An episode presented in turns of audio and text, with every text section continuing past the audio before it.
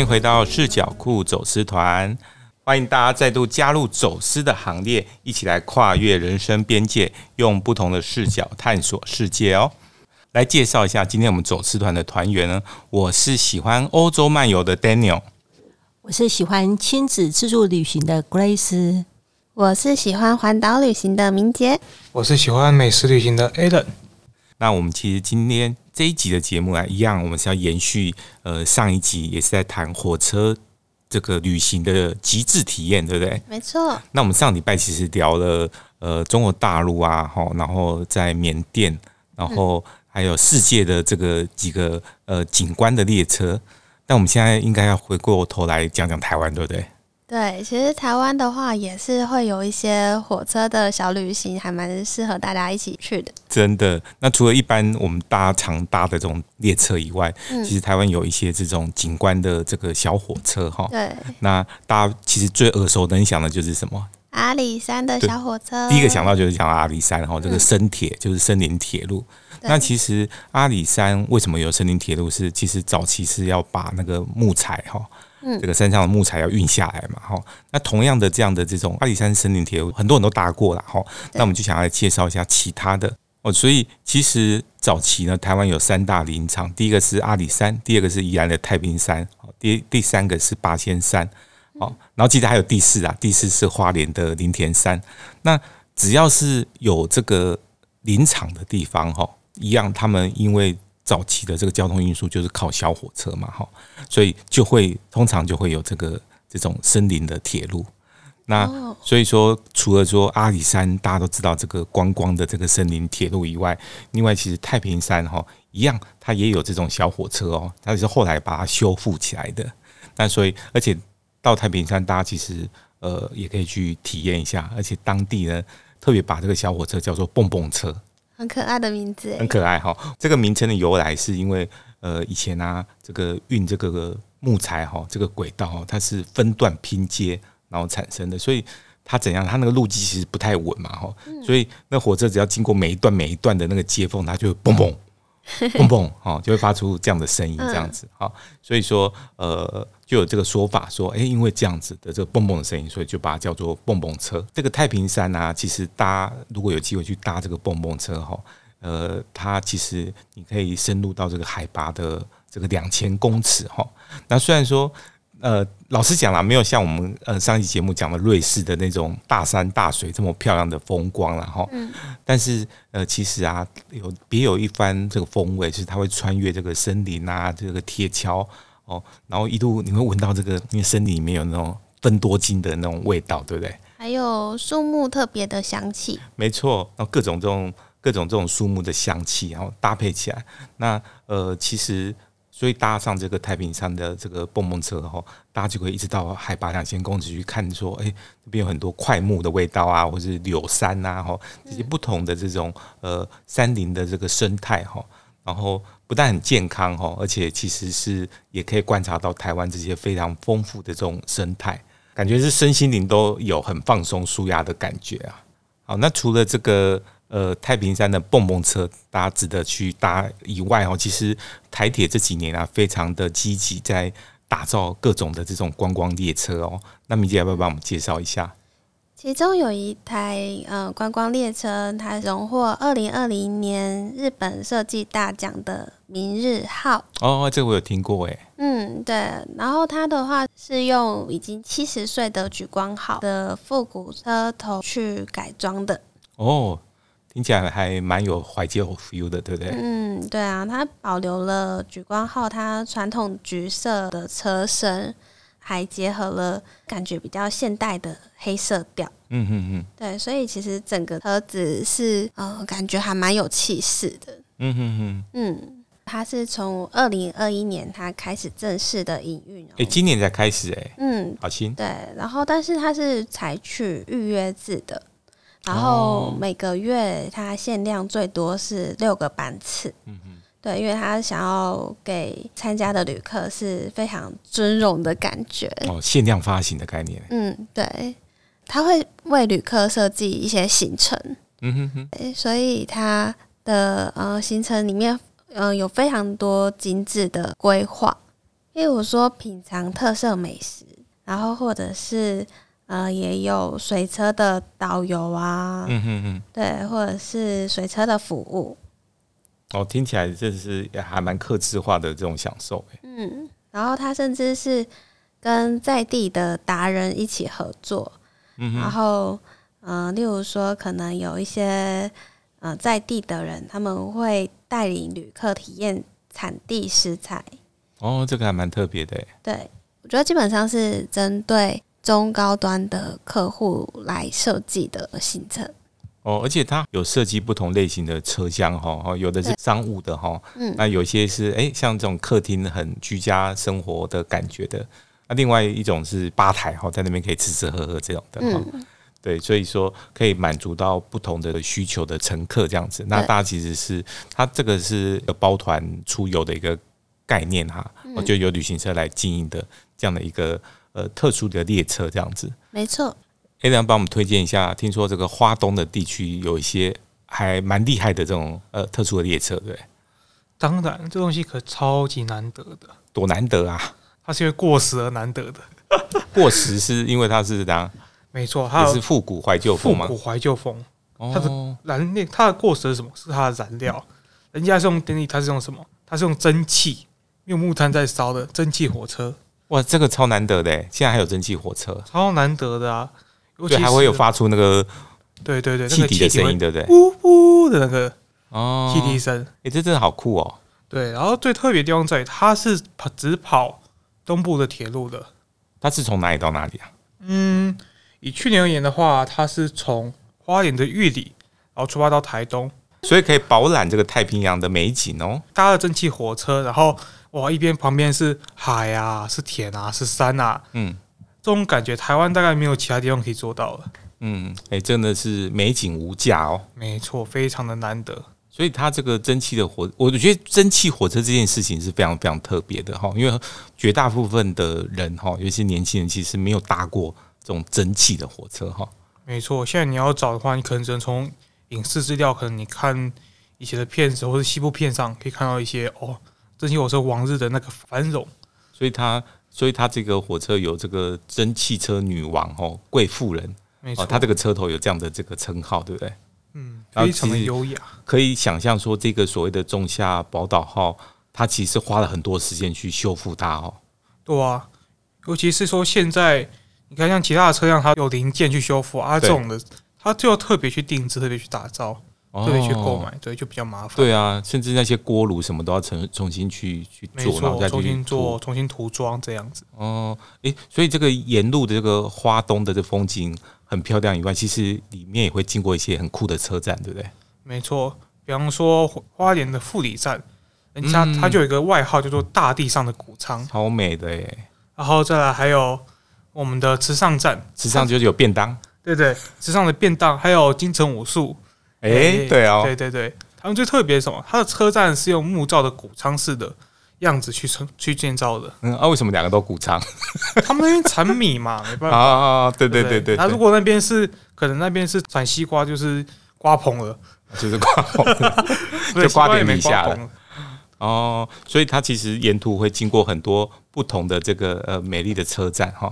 它很好玩的地方就是，因为它是蒸汽火车，然后蒸汽火车我们都知。道台湾最早的技术跟日本是息息相关的，嗯，对。然后它这个跟日本的国铁 C 五七是同样的型号，所以他们这两台火车有缔结成姐妹车，嗯哼哼，就等于说，诶、欸，对啊，远跟姐妹是同样的概念，嗯嗯嗯，两个不一样的地方的车辆变成姐妹车辆这样。哦，所以呢，其实在这个不同的这个车站哦，你看它沿路停的地方听起来都超美的，富里、池上刚刚讲到的哈，然后还有关山啊、山里等等的，这各站的风景，还有甚至进去以后深入到这个小农的市集里面参观哈，诶，感觉是一个很丰富的一个旅程哈。嗯，没错，对，所以我们就是介绍这几个诶，在台湾呢。呃，算是有一些比较知名，那有一些是这个蛮新的，大家可能很多人不知道的这些特色的列车哈，有机会呢，大家一定要去搭乘一下。台湾也有很棒的这个火车的极致的体验哦。那我们稍后回来要跟大家聊聊，诶，我们在日本还有欧洲还有哪些很棒的火车旅行？我们稍后回来。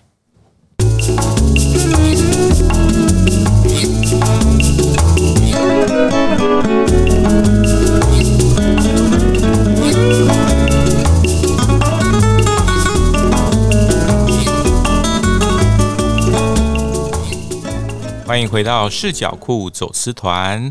那这两个礼拜带大家去搭火车哈，嗯，那其实讲到铁道哈，其实很多这个铁道迷哈，他会知道说，其实呃，在哪个地方有很多可以值得去探访的这个铁路或者是车站啊，对，就是日本。日本这个地方其实是呃，其实我们常常看到这个这个电视哈，或是电影里面有那种。啊，很美的这种小的车站哈，就是他们会发展很多很多的，尤其是在那种很乡下的地方哈，那种很特色的列车这样子。对，那呃，我们去日本，当我们大部分的人一般就是搭什么新干线啊，哈，这个 JR 这些火车就比较一般的这种通勤的火车，但其实它有真的超多有特色的，比如说上面可以泡汤的，可以泡汤的那个列车，真的很特别。对啊，然后。呃，他们很多其实是泡脚啦，哈，因为你说要整个这个光的身体，其实也有点尴尬，或是不太可能哈。对，他们很多就是可以泡脚哦，就是像那个列车，如果是通往呃温泉温泉区的哈，他们就会安排这样子的这样的列车。然后明姐有听过日本有什么特别的列车吗？我记得好像三年前有出一个。还蛮漂亮的列车，它是 JR 东日本推出的线美新干线，而且它号称是世界最快速的艺术鉴赏。哎，所以它上面是这样，是在有可以看艺术品吗？还是什么？整部列车是由知名的设计师兼摄影师全川史华去彩绘的。就听起来可以想象，那个应该是五颜六色、非常鲜艳的这样的缤纷的色彩，是不是？对啊，它是以长冈花火为概念下去制作的，所以其实它的车身上面有很多缤纷的烟火的感觉。哦，所以诶，对它这个它这个列车看起来真的是非常非常的有艺术感哈。嗯，然后它。感觉其实它就变成是一个呃超快高速移动行驶的一个美术馆，没错。那它所以它车厢里里面感觉是应该是说不同的这个呃车厢可以看到很多不同的这个艺术作品。它的列车的车厢它分成十一到十六节的车厢。嗯哼，这一台列车的话。其中的五个车厢是由不一样的艺术家他所设计的，哎、所以感觉搭着火车是感觉在画廊里面欣赏的那种感觉哈。嗯，只可惜它这个这个车程大概排不到一个小时哈，所以哎、欸，很快时间秀姐就就就到达那个目的地了，哈，到到达这个新泻这个地方哈。嗯，那所以说。呃，沿路其实大家就是说，哎，要把握时间，好好的去把这些艺术家的作品都欣赏完哦。对。那他好像除了这个艺术家设计的车厢以外，他有几个车厢，我觉得也蛮特别的，是让大家去看外面的。这个风景，而且它的座位很特别，是它的座位就是一排是面向这个窗户的，所以你不用像我们这样一般坐的是垂直的，所以你必须要弯过头来才能看风景哈。那他坐在沙发上哦，它是那种很特殊的那种呃，像这个在沙龙里面那种很舒适的沙发，然后面向这个窗户，然后窗外就变成是移动的风景了，对不对？就车窗外，你像看到这个稻田啊，或者甚至下雪的这种呃很。很美的这种景观哦，诶，它都会反射，然后照在这个镜面上哦，嗯，然后诶，它就是现场的风景，然后呈现在这个好像是一个画作的一个窗户上面这样子，呃，所有的风景其实你没办法预期，而且是一直在变动的。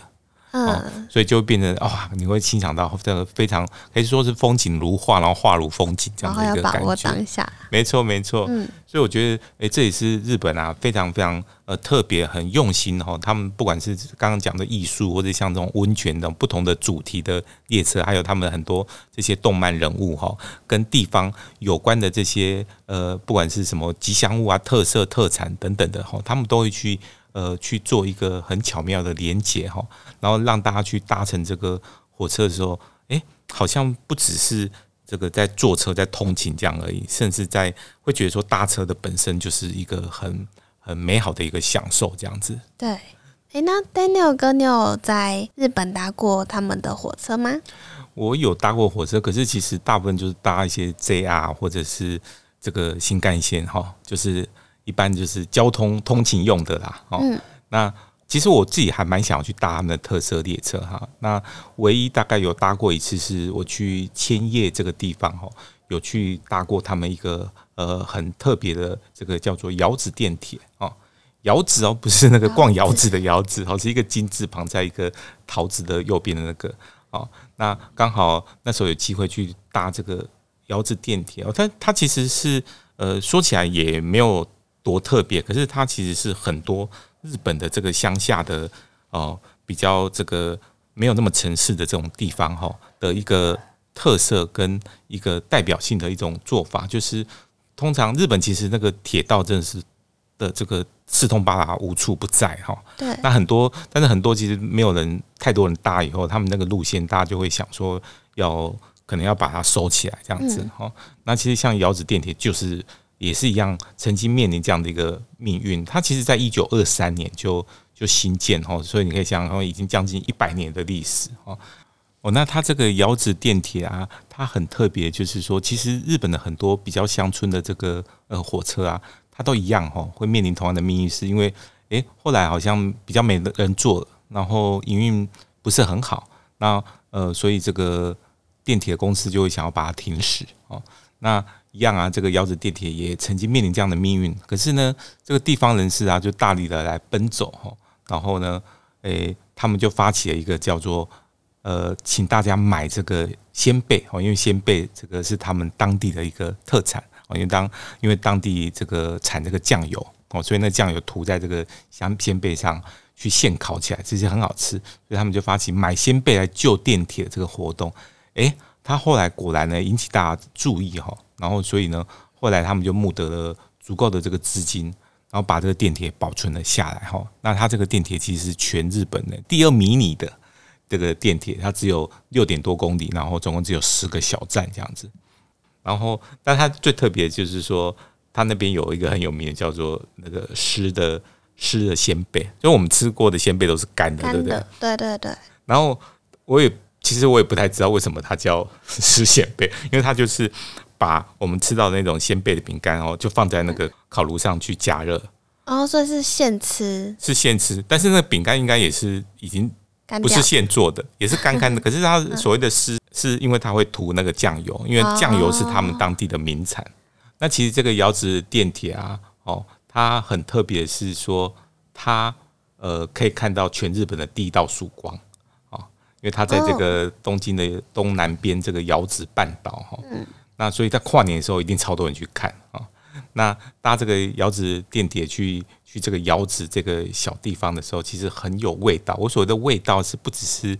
抽象的味道是它真的会，你沿途坐这个十个这个车站哈，你都会闻到不同的气味哦，你会闻到酱油味哦，因为他们那边产酱油，就是跟鲜贝那种呃烤那个鲜贝的时候发散出来的味道，然后你也闻到那种海海味哦，海的海水的那种味道哦，然后到达其中有一站就会闻到那种真的很很渔港的那种海鲜的味道哦，所以它这个味道是非常非常的呃明显哦，会。存留在你的记忆当中哈，所以如果大家有机会到东京或者到这个呃千叶的时候，就可以去看看这个，去搭一下这个很迷你的呃窑子电铁，然后去看一下他们那边很多的这个小镇跟这些海洋的风光这样子。好，我们稍后回来啊，要带大家去搭非常非常奢华的东方快车哦。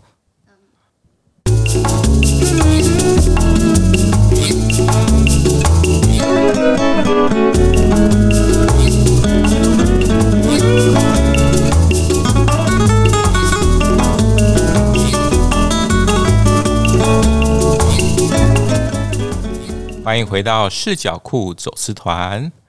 那我们这两个礼拜啊，带大家去搭乘不同不同的这个火车列车哈。是啊，所以这个呃，有这种从最庶民，然后一直到最奢华的这个体验，这样子。那 Daniel 有没有有没有要许愿一下，哪个列车你很想去，然后还没有去搭过的？哦，哎，其实还蛮多地方想去搭，可是我觉得有一个，其实大家一定听过，然后我自己超级想去搭，然后曾经也去研究过它的这个，不管是时间啊，或者是这个经过地点，还有它的价钱哈。目前为止还没有去搭过的，其实呃，大家一定有听过，就是东方快车。东方快车为什么有名？那个 Grace 有看过那个电影叫做《东方快车谋杀案》。常常在电影上面有看过那种很豪华的那种 火车，那种十八世纪有没有贵族在搭的火车？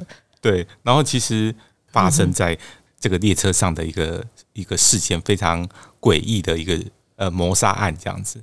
那所以大家如果有看过那部电影，其实前几年他有重拍，所以我也特别去看。大部分他的那场景都是在火车上拍的哈。然后剧情其实我不要剧透，大家有机会去去找这部电影来看，很好玩。然后他其实。就是在那个列车一直走在那个雪地里面，然后到达这个克罗埃西亚的这个地方的某一个小镇的时候，就发生了谋杀案，在半夜的时候，哦，然后就开始调查那个呃，里面其实有十二个嫌疑人哈，然后很有趣，然后其实。大家还蛮烧脑的一部电影，大家就会猜说到底是十二个嫌疑嫌疑犯，其实有一个有一个类似这个警探这样的一个角侦探的那个角色，他刚好在车上哦，他就来负责来办案这样子，然后非常有趣的一个过程。对，是哈。但是为什么要讲这个东西？其实表示说，其实这个东方快车哈，真的是非常非常经典哈，因为它呃，为什么它会这么有名？是它从十九世纪的末期。从一八八三年，他就开始已经行驶在这个欧亚的大陆上哦。那欧亚大陆，所以它为什么会有名？是因为它是从土耳其的伊斯坦堡一直通往呃欧洲的所有的主要的城市哦，包括像伦敦啊、巴黎呀，或者是维也纳等等的这些国家哦。所以你可以想想看，那时候的这些王公贵族哦，对，然后这些这个。当然是有钱人才搭得起嘛，对啊，社交名媛呐，社交名媛、政政商富豪啊，对他才有办法搭这种，而且因为他是需要跨，他是这种跨国，甚至跨洲哎，因为他是因为大家知道伊斯坦堡的一边是欧洲，一边是亚洲嘛，哈，对，所以它其实是很等于是是连接欧亚大陆的这样一个高档的交通工具哎，嗯，所以它为什么会经典？是因为你看它又有历史，然后它这个。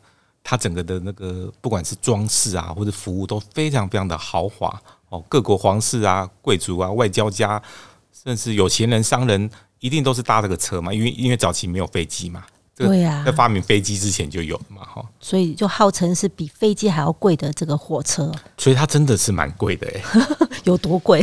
它它有多贵呢？其实它的这个呃路线啊，哈，现在其实它是可以搭到更多的、更多的。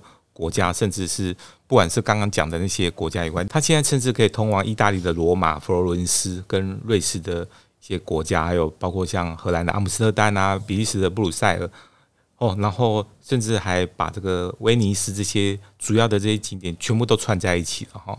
哇，那真的可以这个坐火车环游世界了。对，超多这个欧洲经典的城市都被纳入其中哈。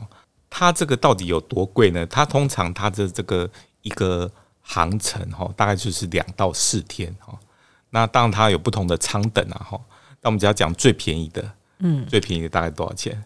大概要英镑呃一千七百块钱左右。一千七百，一千七百块英镑呢，相当于台币多少？大概是六万五千块。哇，两到四天呢？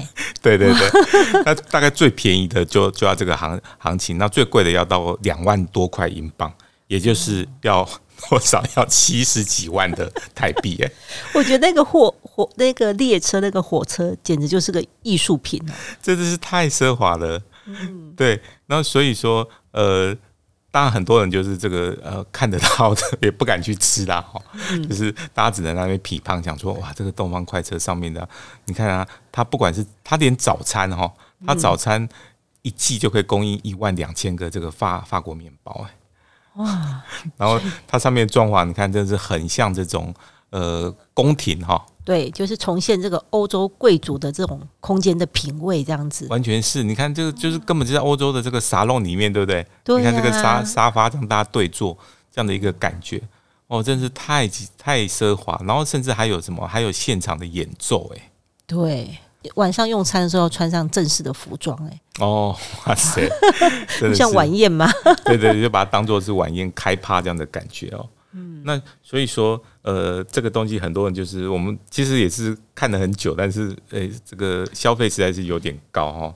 然后，诶、欸，会觉得说，哎，还是看一看就算了这样子。然后后来我就发现说，诶、欸，其实东方快车不一定要到欧洲去做、欸，哎，是哦，就是有亚洲版的。哇，有亚洲版的哦。那你会觉得说啊，好像离我们更近了哈。对呀、啊，亚洲版。搞不好会比较便宜，对不对？有没有比较便宜？对，就就搞，我就那时候就很兴奋的来查一下，后来发现其实它已经进来很久，它在一九九三年诶就有这个亚洲东方快车哦。那它是行驶在哪里呢？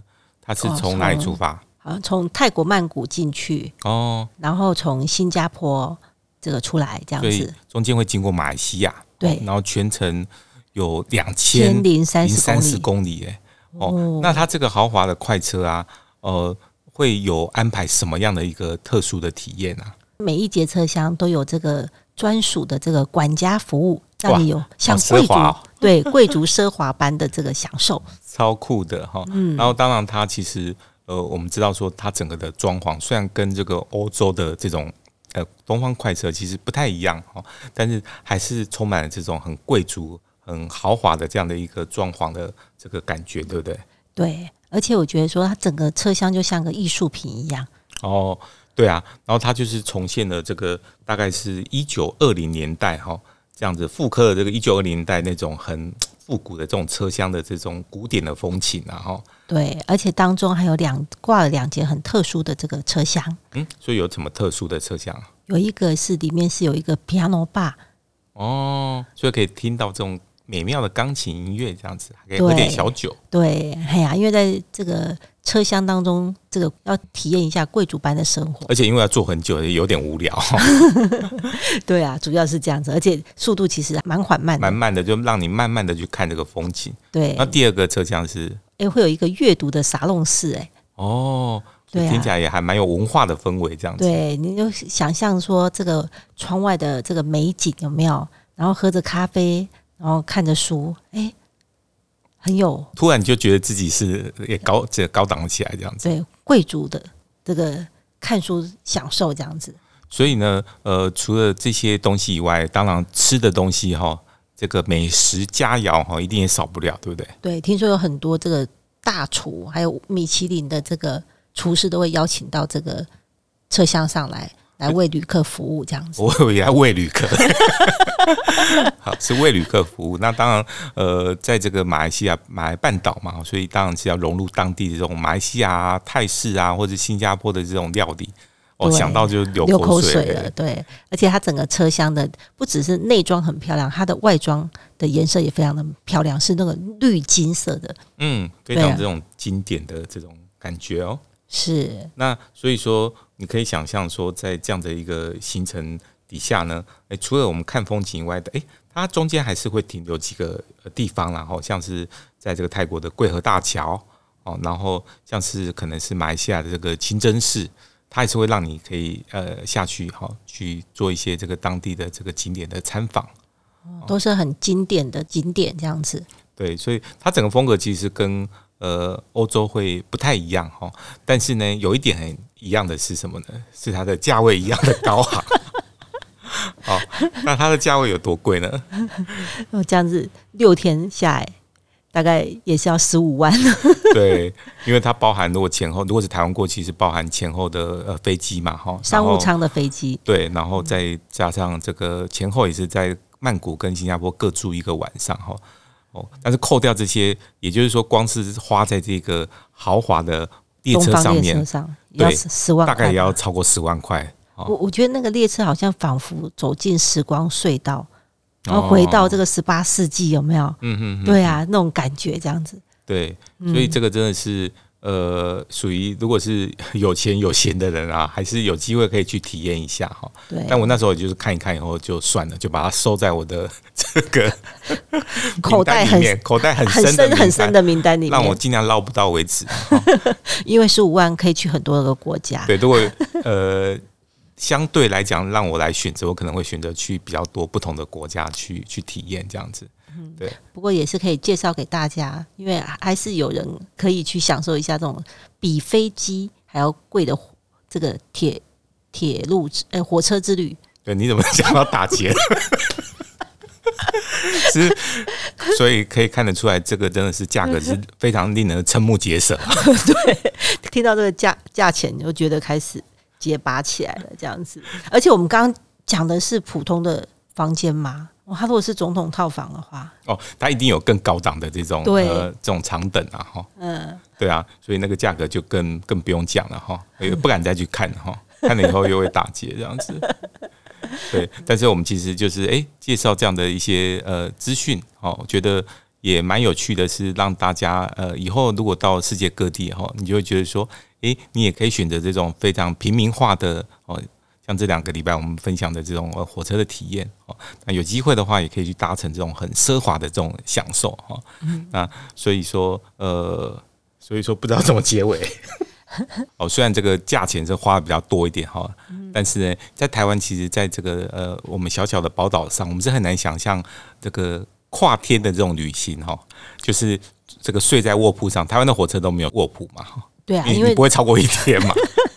对，那现在也比较呃，现在有这个所谓的夜车，但是都没有这个卧铺的体验了哈。对，所以说有机会到国外去，因为他们这个幅员比较广大嘛哈，所以你才有机会睡到这个卧铺哈，会有体验到这种不同的呃火车旅行的风情跟魅力。然后，如果说各位听众其实有机会去体验到不同国家这个火车的这个旅行的经验。也很欢迎你们来跟我们来分享哦，不知道有没有谁搭过这东方快车的哦，我就很好奇哈。对，那我们今天的这个呃节目啊，就进入尾声了。那每个礼拜五的下午五点，视角库走私团都会固定跟大家在这个现场碰面哦。那我们现在要跟大家说。拜拜。视角酷走私团是由视角酷文创团队所制作。我们的节目在 Apple Podcasts、SoundOn、KKBox 各大平台都有播出哦。记得订阅我们的频道，并且给予我们五颗星的评价。